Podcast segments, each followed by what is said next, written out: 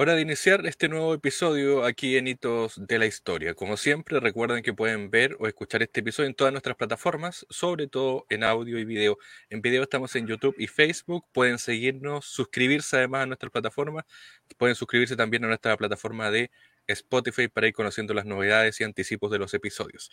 Hoy día vamos a conversar de libros em, y además no solo de libros, sino que de un editor de libros, es decir, alguien que se preocupó de la literatura en toda su faceta en nuestro país, eh, que era extranjero además, pero que tiene un sitial ganado en la importancia de difundir a grandes figuras de las obras literarias de nuestro país. Vamos a hablar de él porque el libro del que se trata esta entrevista es Nacimiento, el editor de los chilenos. Vamos a hablar de quién es Nacimiento a propósito, pero el autor está junto a nosotros, Felipe Reyes, que es autor de este libro, repito, Nacimiento, el editor de los chilenos, y que nos va a comentar sobre esta figura muy, muy importante para la literatura chilena. ¿Cómo está Felipe? Bienvenido. Hola, muchas gracias por la invitación. Bueno, hablemos de Carlos George Nascimento, eh, esta figura, este portugués que mm, tiene un, desarrollo. Bueno, el libro es muy interesante porque además va no solamente contando parte de, esta figura, sino también de las figuras que reconocemos hoy día como grandes eh, personajes de la literatura chilena. ¿Cómo llegas tú a escribir sobre Nacimiento, sobre Carlos George Nacimiento? Eh, ¿Por qué te interesaste también en esa figura? Eh, bueno, el, comienzo de la investigación eh, parte como, básicamente como lector de literatura chilena antigua, que era lo que me, lo que me interesaba. Eh, en un momento, ¿no? Como leí, me interesaban ciertas épocas, ciertos momentos de la literatura chilena. Y por lo tanto, en ese, en ese proceso de buscar esos libros, por supuesto todos libros viejos en su, gran mayoría, eh, encontraba que, coincidían en la editorial, O sea, como había una, coincidencia ahí en, todos pertenecían, o gran parte de ellos pertenecían a esa editorial. Y esa fue primero la, la hebra, porque además esto tiene que ver en un, momento bien hace harto tiempo atrás, eh, cuando había eh, menos información disponible eh, y, lo primero fue publicar un, artículo en la revista Mapocho de la Biblioteca Nacional. E, esa es como la génesis, digamos, de lo que después llegó a ser el libro. Esa es como la, primera, el primer texto, la primera versión. Y eso después creció y, y, se transformó en el libro, pero el, el, primer acercamiento es como, como lector principalmente y también de alguna manera se, este, va ligado al inicio también de un, quehacer, ¿no? Eh, eh, de mi parte, digo, eh, laboralmente. Entonces se, juntaba ahí un poco también ese momento personal, biográfico, con esta lectura que, de, estos autores que pertenecían, digamos, y todos eran, habían publicado el nacimiento, ese, el cruce, digamos, que, donde descubro que, que me encanta la historia, porque la historia, aparte de esta historia, que es la historia como editor, ¿no? lo que publicó y todo eso, está la historia personal también de, Nacimiento, ¿no? que también es bien novelesca y, está ligado también a, a, una novela clásica como Moby Dick. Entonces, eh, eh, todos esos elementos me parecieron como fascinantes para, como para contar la historia ya en, pensando en un libro. Tú decías que eh, es por un tema también personal, pero porque tú eres editor también de libro, escritor, eh, ¿desarrollaste esa faceta? Claro, claro, que finalmente es lo que termino trabajando los últimos 15 años de mi vida. Entonces, eh, fue, fue un poco en ese momento comenzando en ese oficio.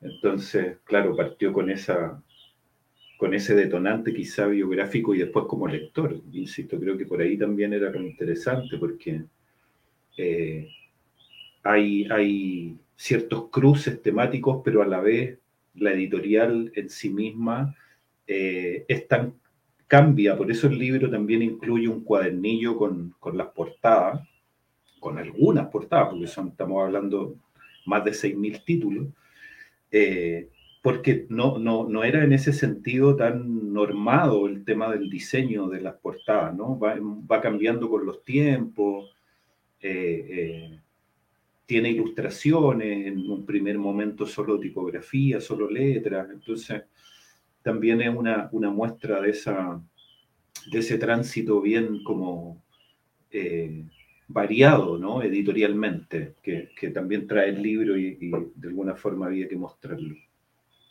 Hablemos de, la figura, porque en el libro obviamente está contada parte o gran parte de la historia de él, pero eh, es este portugués, ¿no es cierto?, que se dedica en algún momento a editar a una editorial, pero em, ¿cuáles son las motivaciones? ¿Cómo llega primero este portugués a Chile?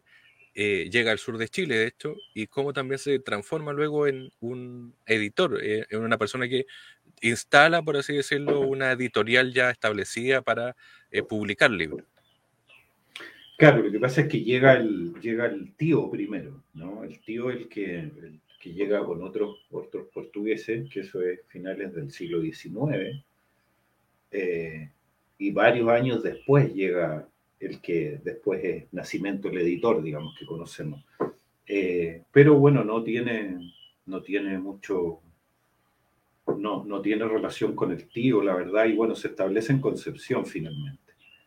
Eh, y ahí empieza una vida, bueno, ahí se casa, ahí tiene sus primeros hijos, y después de muchos años en Chile se hace cargo de la librería eh, por la muerte de este tío, y como era el, único familiar directo en, en, Chile, él asume, va, viene a Santiago, eh, viene a Santiago a vender la librería y en ese momento decide quedarse con la librería, comprarla, digamos, ¿no? Y empezar.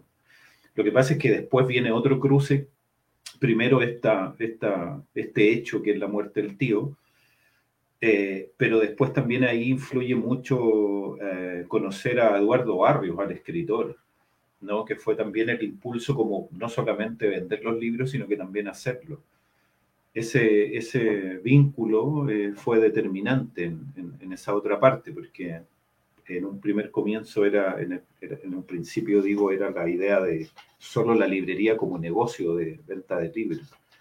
Eh, y después, claro, eh, surge esto de, de, hacer los libros con el nombre de la librería, que era Librería Nacimiento, y extenderlo a, un, a una editorial. Bueno, de hecho tú al principio del libro eh, eh, comenta esto es como, no sé, como, una, como anecdótico, pero tú comienzas a, buscar eh, a familiares de nacimiento, porque recordemos que ella falleció, obviamente, y una figura fundamental es la nuera de nacimiento, que ella, si no me equivoco, es como la que va ayudándote no solo a contar esta historia, sino también a eh, buscar fotografías, a contactarte con otros familiares. ¿Cómo fue ese camino, eh, cómo fue ese recorrido para encontrar a los descendientes de esta, de esta figura, de este mm. editor? Mm. Sí, bueno, eh, curiosamente, claro, algo que ya está en desuso, como es la guía de teléfono, ¿no? la, guía telefónica que estaba en las casas, busqué a los nacimientos y llamé esto tiene que haber sido año, no sé, 2004, ponte tú, yo creo que 2004, 2005. Y, y llamé y bueno, hasta que me contestó una señora que era eh, familiar y ahí eh, eh, ella me recibió y gracias a, claro, a ese primer contacto pude después conocer a una sobrina que también fue de gran ayuda, una nieta de, nacimiento del editor, que es Jimena, y, y claro, todas las fotos que tiene el libro son de la familia, pertenecen a la, familia. Ellos me, prestaron las fotos para el libro. Y por supuesto toda la información, digamos que, de lo que se acordaban, porque también eh, había pasado mucho tiempo. O sea, estamos hablando que, que este personaje murió el año 66, 1966. O sea, más de 50 años. Entonces eh, tampoco es que estaba tan, tan fresco el, recuerdo, digamos, ¿no? de, tantas cosas. Y por otra parte, sus contemporáneos, digamos, eh, escritores, no sé, gente vinculada al, libro, eh, tampoco estaban, digamos, ¿no? Tampoco era posible entrevistarlos, digo, la gente ya estaba muerta. Eh, entonces, por eso ahí era fundamental el testimonio ya escrito, las memorias que, que, aparecen a lo largo del libro, tanto crónica como memorias también de escritores y, bueno, y otras personas. Pero era, era ir armándolo desde ahí. Digamos. Bueno, eh, hay una, una, parte donde eh, obviamente se evoca su, su, paso por el sur de Chile. De hecho, eh, eh, leo textual, los mejores años de mi vida los pasé en Concepción, decía Nacimiento. ¿Qué era lo que hacía o qué hacía de niño y qué hacía en Concepción, Nacimiento, antes de ser editor y dedicarse a, a administrar esta librería? Eh, bueno, como decíamos hace un rato, claro, él llega a Chile en 1905 había pasado por Estados Unidos, había estado en San Francisco con unos hermanos mayores que tenía ahí, porque él es de una isla muy pequeña que está en Portugal, que se llama Corvo, que es de las Azores, del conjunto de islas de las Islas Azores. Eh, y ahí la gente emigraba, se iba a otros lugares, fundamentalmente a Estados Unidos, la mayoría.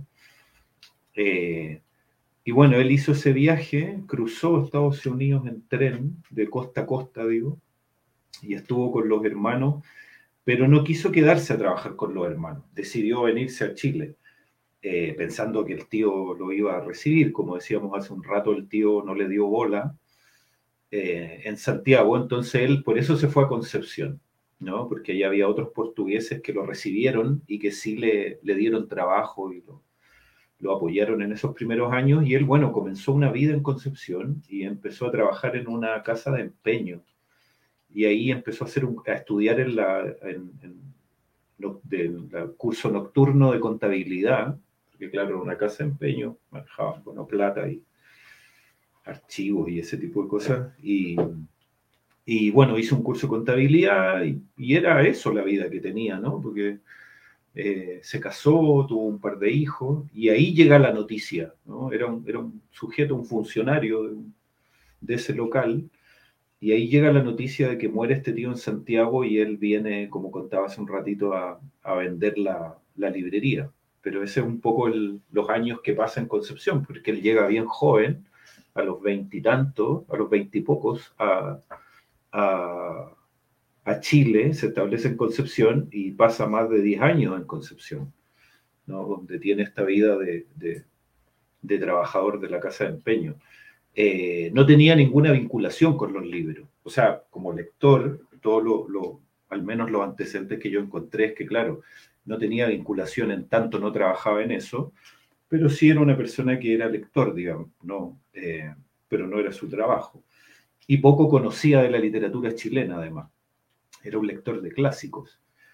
Eh, y después empieza a, informarse y a, leer, a ponerse un poco al día con lo que estaba pasando, ya después cuando se hace cargo de la librería y echa a andar la editorial, porque al principio los primeros libros eran básicamente las recomendaciones de, un par de personas que conoció en el, mientras llevaba la librería. Bueno, eh, una de las primeras, por así decirlo, de estas primeras figuras, gran figura además, es Gabriela Mistral, de hecho. Está eh, anclada a, esta librería, pero no como la gran figura, sino que es como esta, esta figura que, comienza a nacer, es decir, como esta luz que empieza a, alumbrar. Eh, ¿Cómo fue eso? ¿Eligió Nacimiento o fue como la búsqueda que llegar nomás a, a publicar algo de Mistral? fue, claro, bien al principio, de los primeros libros. Eh, lo que pasa es que, claro, Gabriela Mistral se fue también de Chile muy pronto, se fue el año 22, bien joven, eh, y no había publicado libro en Chile, eh, y se hace una compilación de sus poemas en Estados Unidos, una, publicación universitaria, y eso es lo que toma nacimiento, de hecho en el libro viene la nota de Gabriela Mistral que le dice a ese conjunto que, que se armó, digamos, de poemas en Estados Unidos, agréguele estos otros y bueno, ahí armaron una edición que es la eh, Desolación, que es la primera edición en Chile de Gabriela Mistral, pero la otra tampoco era una edición comercial, digamos, o sea, por lo tanto la de Nacimiento es la primera edición en tantos libros. Eh, pero fue, claro, una recomendación de Eduardo Barrios también, ¿no? Un poco que fue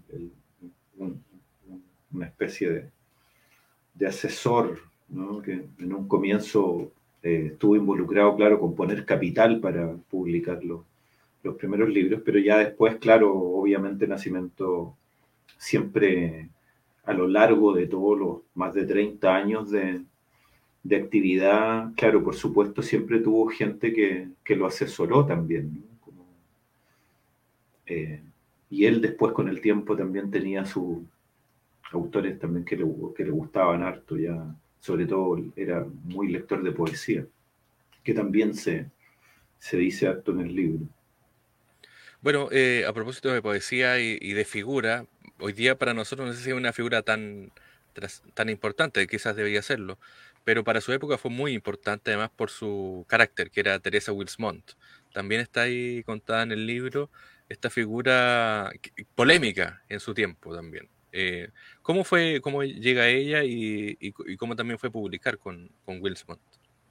Claro, también pasó lo mismo, o sea, esos primeros libros eh, son un poco, eh, en el caso de, Teresa Wilmont, era una edición que había aparecido en Argentina, a la que también se le agregan otros textos acá y se arma algo nuevo a partir de, de, una edición que ya había aparecido en Argentina, pero ella no, no tenía libro en Chile además, no, no se había ido, eh, por lo tanto no tenía libros eh, eh, circulando en Chile y los que tenían la oportunidad de viajar, que era mucho más complicado, ¿no? estamos hablando de los años 20, llevaban, eh, en este caso, bueno, traían a Chile y, ahí se repartía un poco la lectura.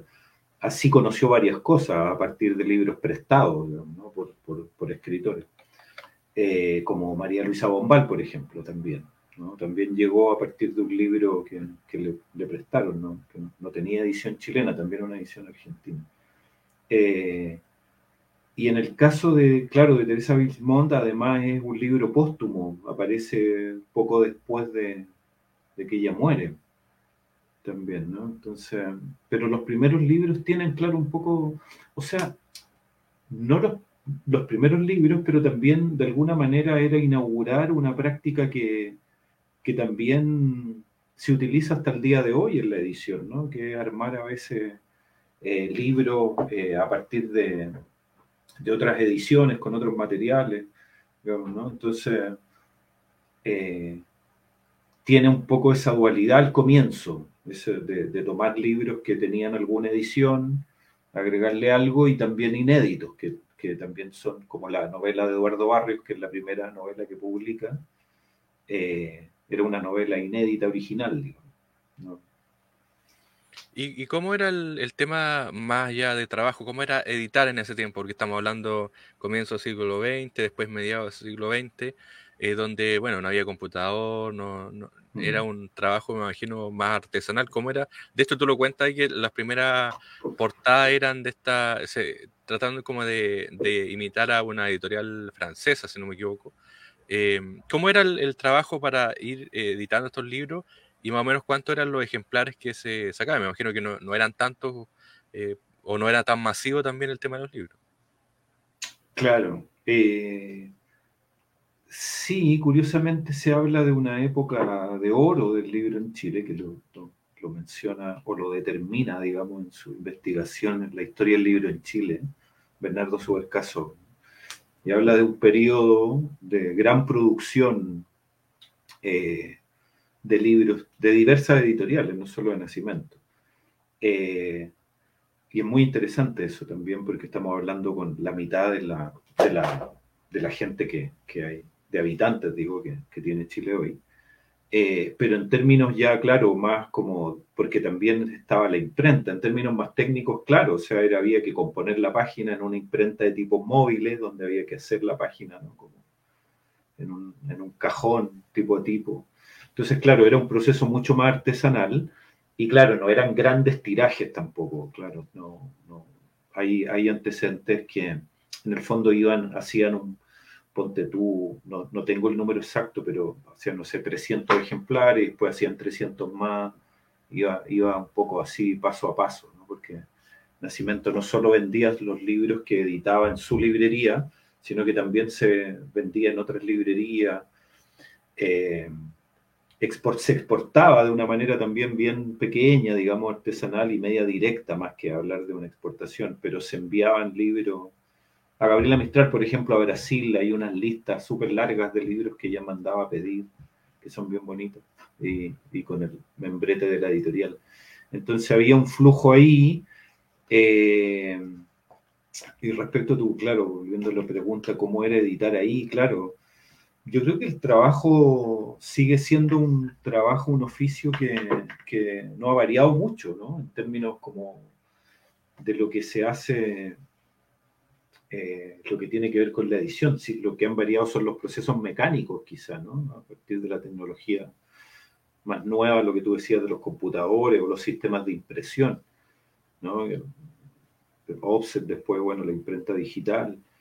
Eso, claro, eso es lo que ha cambiado, pero lo que tiene que ver con el oficio mismo, yo siento que no, que sigue siendo como hace 100 años, ¿no? El, trabajo que, puede significar el, trabajar con el texto o con el autor. Eh, un poco lo que rodea eso ha cambiado, el mercado, las tendencias y todo eso, pero pero lo que tiene que ver con la edición propiamente tal, yo siento que no ha variado mucho en el tiempo.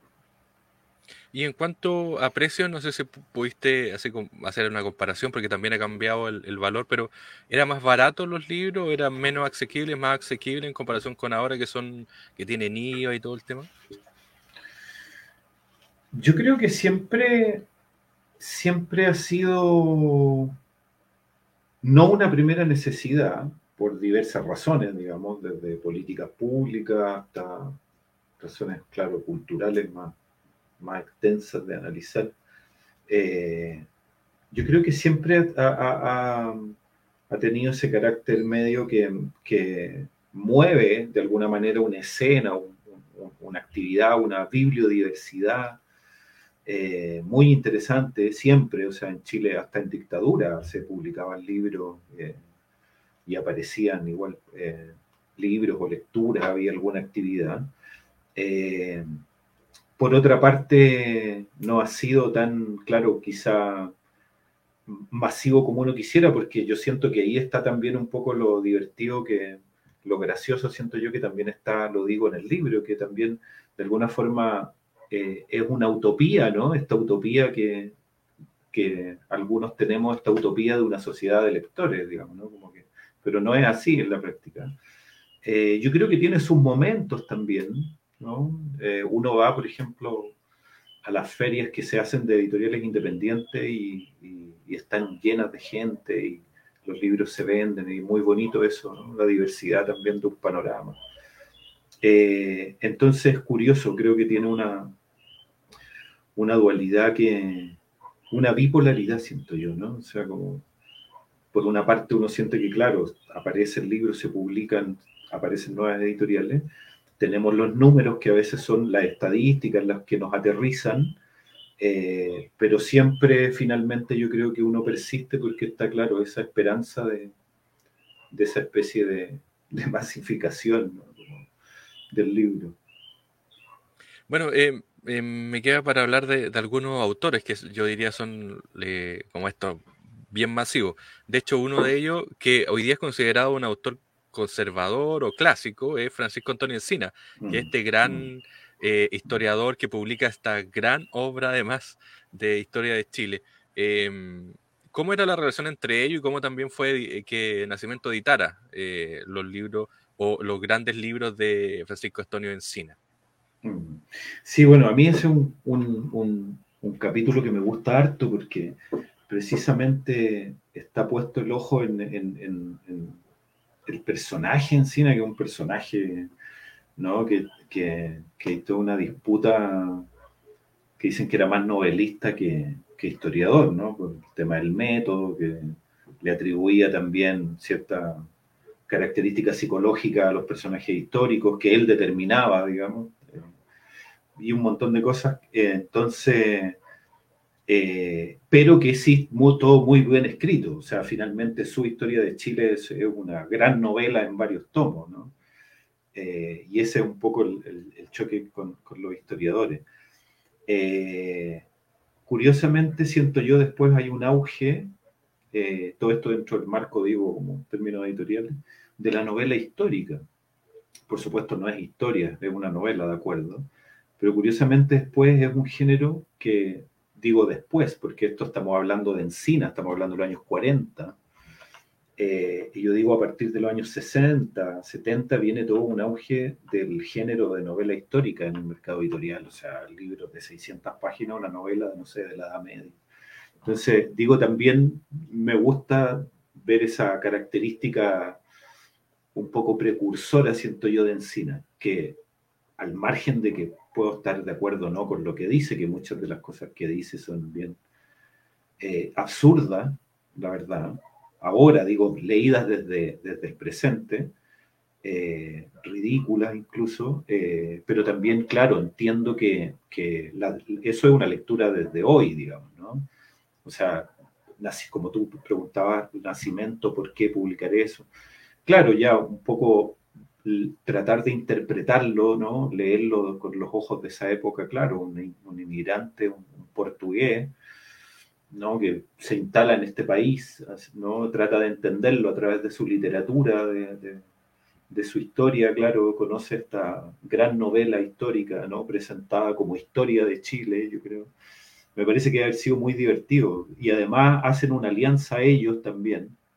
Una alianza, digo, porque eh, Encina le cede le regala el 10% de derecho de autor, de su derecho de autor, eh, para que el libro fuera más barato. ¿no? Eh, entonces, hay un gesto ahí también.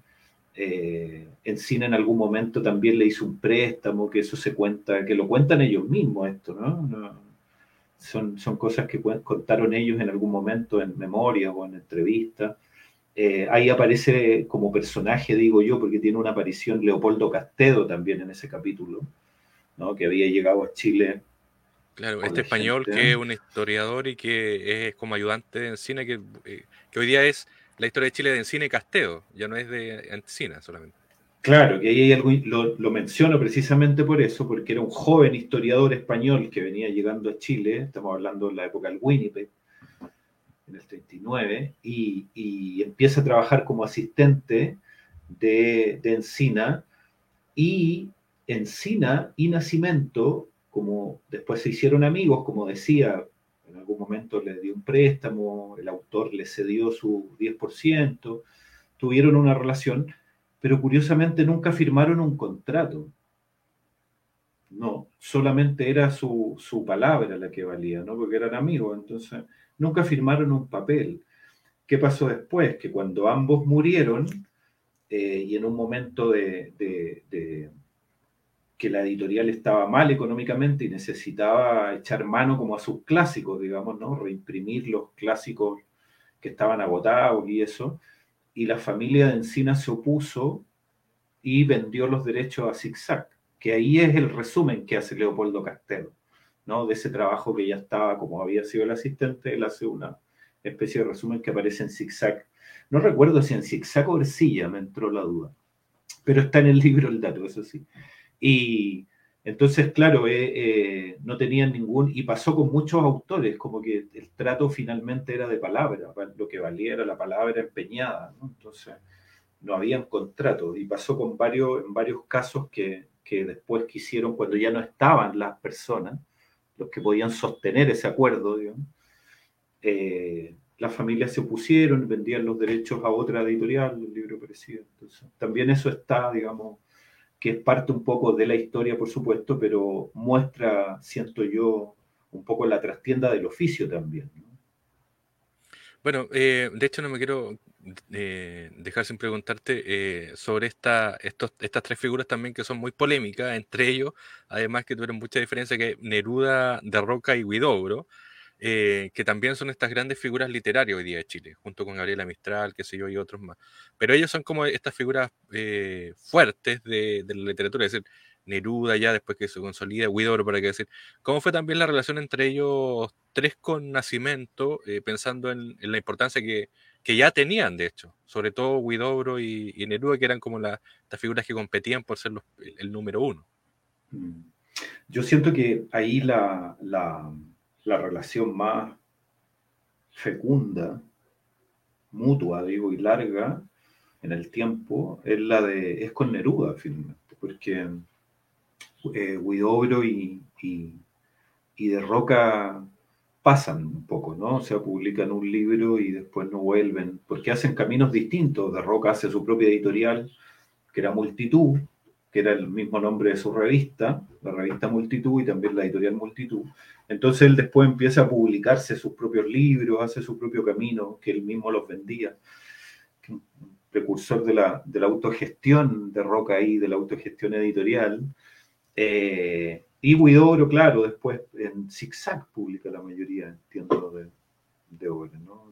pero también en Del Pacífico, en otra editorial, en Orbe, que también era exiliado español bien interesante todo, pero transitan, digamos, ¿no? Neruda en la primera etapa, claro, publica varias cosas con Nacimiento, incluso una novela por encargo, Nacimiento le dice, bueno, que es la única novela de Neruda, una especie de prosa poética, eh, media policial, ¿no? Y, entonces esa es la relación más larga, la, relación que, relación personal y relación también como editorial, no, no, no solo porque, por ejemplo, después Neruda vuelve a aparecer en el capítulo de Alfonso Alcalde, que son varios años después, se conocen ellos en los años 20, ¿no? Principios, con Neruda digo, pero ya después aparece de nuevo en el capítulo de Alfonso Alcalde en los años 50, ¿no? Eh, eh, que le consigue trabajo en la editorial a Alfonso Alcalde. Eh, entonces es un personaje que cruza también un poco la historia de, de nacimiento. Bueno, y mm, la gente que va a leer el libro obviamente se va a enterar cómo sigue esta historia, pero ¿qué es lo que queda hoy día de eso, de, la editorial, por así decirlo, o del legado de nacimiento? ¿Y cómo fue también el, eh, el legado traspasado a su familia? No sé si tuvo algún impacto en ello o finalmente fue como la, figura solamente de, del dueño del precursor de la editorial. Eh, ¿En qué quedó finalmente todo, ese, esa obra, ese trabajo? Eh, bueno, yo creo que un poco el, legado está muy presente, porque tú vas a cualquier librería de libros usados, en el Persa Bio, y siempre hay un libro Nacimiento, siempre vas a encontrar un libro Nacimiento, siempre hay alguno ahí de la colección popular, por ejemplo, eh, que es la colección que es de los 70, de principios de los 70, que es la colección que hicieron para competir con Kimantú, la colección popular. Eh, y siempre hay un libro Nacimiento, siempre aparecen. Yo creo que esa huella todavía está, eh, hay todavía muchos libros circulando eh, yo creo que eso como, como legado, digamos, es importante que los libros no han desaparecido. Cualquiera que quiera buscar uno lo va a encontrar y, varios, digamos, diversos, de distintos autores. Eh, la familia no, la, la, editorial cerró el año 86 y después hubo un intento a principios de los 90 de su nieta, de Jimena, Josh Nacimiento, abrió una librería que se llama Librería Nacimiento en Providencia, pero duró muy poco tiempo. Eh, y eso, después de eso no, no, no, ha existido, digamos, o no. Se hizo un, un, un, relanzamiento de la editorial, pero se publica el 2017 o 2018, eh, pero aparecieron solamente dos títulos, que fue un libro de Efraín Barquero, y 60 muertos en la escalera de Carlos Droguet. Fueron solo esos dos títulos y después eh, no, no, continuó esa nueva nacimiento, ¿no? que, era, que era, era el bisnieto, que era Pablo, que había lanzado, pero está en pausa, digamos, ese proyecto. Pero eso, en tanto legado, claro, ya después como no, no, no hay ningún otro antecedente, digamos, haber continuado con ese legado. Muy bien, pues Felipe Reyes, él es autor de Nacimiento, el editor de los chilenos, este libro que habla sobre este editor, sobre mm, este portugués, Carlos George Nacimiento, figura fundamental obviamente de la edición de la editorial del mismo nombre y además de la publicación de muchos ejemplares de las grandes figuras, eh, las más y menos conocidas de nuestro país en cuanto a literatura. Felipe, muchas gracias por el tiempo y éxito también con este libro que está recién eh, lanzándose, está recién comenzando su periplo para ir masificándose, ¿no? Sí, acaba de salir recién hace pocos días. Eh, así que claro, bueno, eh, es un libro que cruza la historia cultural, siento yo, del siglo XX Chile, ¿no? Como una especie de, de mapa de no solo del libro, porque aparece también un poco el tránsito político de Chile ¿no? y como su repercusión también en el campo cultural. Ese Chile que se fue después de los 70, después del 73, dicen mucho. Oh, sí, absolutamente. Ese, o sea, claro, eh, eh, eh, ahí hay una. Es posible ver esa fractura, absolutamente. O sea, el Chile que hay hacia atrás era un trabajo que se venía haciendo durante décadas, digamos, ¿no? Que de alguna forma se... No, no de alguna forma, totalmente. Se, asesina, se corta. Muy bien. Gracias Felipe, un abrazo y éxito también con, con este libro.